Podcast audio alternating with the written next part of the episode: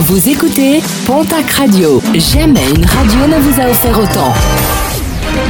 L'information locale à 9h, c'est sur Pontac Radio. Bonjour Jean-Marc Courage Sénac.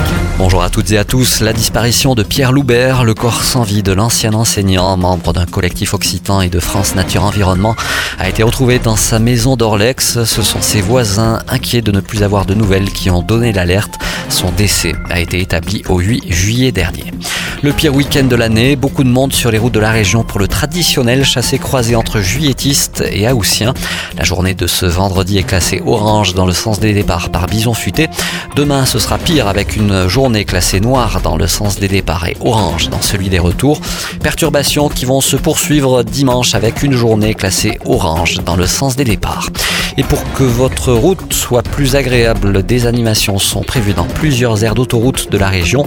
Ce vendredi ainsi que demain samedi, des animations sont notamment prévues sur l'aire des Pyrénées en collaboration avec le parc animalier des Pyrénées, le centre permanent d'initiative pour l'environnement ainsi que la section paloise.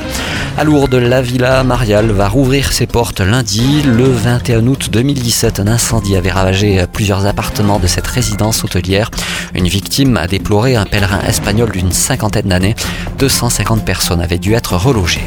En sport, basket, le calendrier de la saison 2019-2020 de la Ligue féminine a été dévoilé. L'Open LFB se fera les 5 et 6 octobre prochains. Basketland affrontera Charleville-Mézières et le TGB, l'équipe de Landerneau.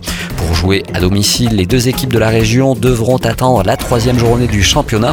Ce sera le 12 octobre. Tarbes affrontera Villeneuve d'Ascq et Basketland, l'équipe de Bourges. N'oubliez pas les animations commerciales programmées aujourd'hui, ainsi que demain samedi, grande braderie des commerçants lourdais organisée par le CACL, mais aussi grand déballage des commerçants au centre-ville de Tarbes. N'oubliez pas non plus les fêtes qui se déroulent à Riscle. Ce week-end, de très nombreuses animations sont prévues. Autre fête incontournable, la fameuse foire au fromage du côté de Lourbarousse.